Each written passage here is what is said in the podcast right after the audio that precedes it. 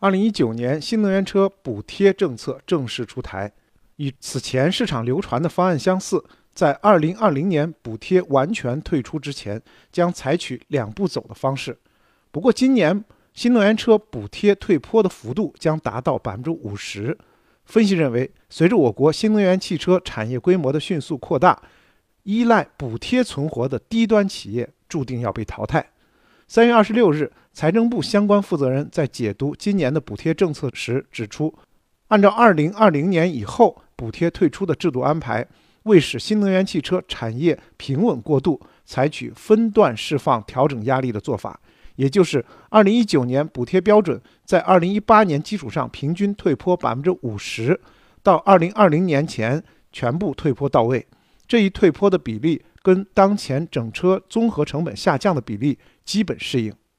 根据财政部、工信部等四部委联合发布的关于进一步完善新能源汽车推广应用财政补贴政策的通知，在完全落地之前设置了三个月的过渡期。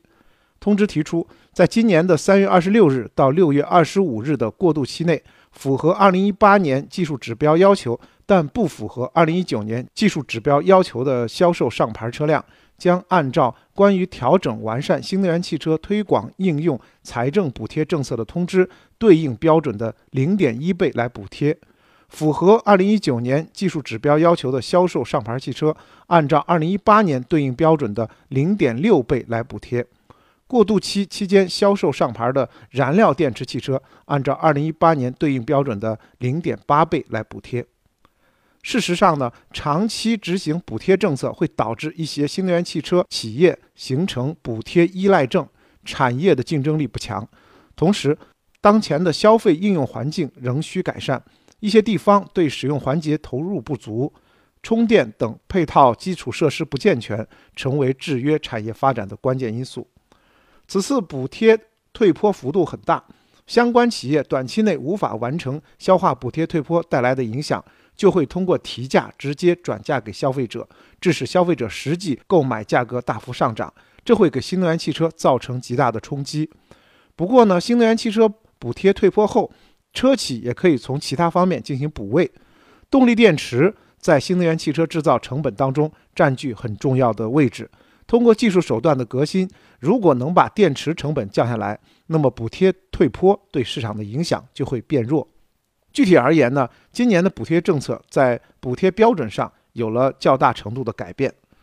在续航里程方面，按照2018年的规定，纯电动汽车补贴金额除150公里以下车型不享受补贴外，分为续航里程150到200公里、200到250公里。两百五十到三百公里和三百到四百公里及以上四档，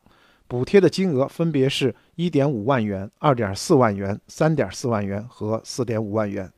而今年的补贴政策将不享受补贴续航里程呢提升到了二百五十公里，同时享受补贴的续航里程也划分为二百五十到四百公里和四百公里以上这两档，补贴的金额分别是一点八万和二点五万元。补贴缩水近半，同时呢，纯电状态行驶里程超过五十公里的插电式混合动力车辆，补贴金额也从二零一八年的一点二万元小幅缩减至一万元。各车企呢均在提升电池能量密度上要下功夫。目前呢，新能源汽车已经普遍换装了锂电池，在同等质量之下，锂的比例较高，电池能量密度越大。但是，由于锂存在不稳定性，车辆安全存在一定隐患。本次对于电池能量密度系数有所下调，除了补贴退坡影响外，还是出于安全考虑，并未继续追高。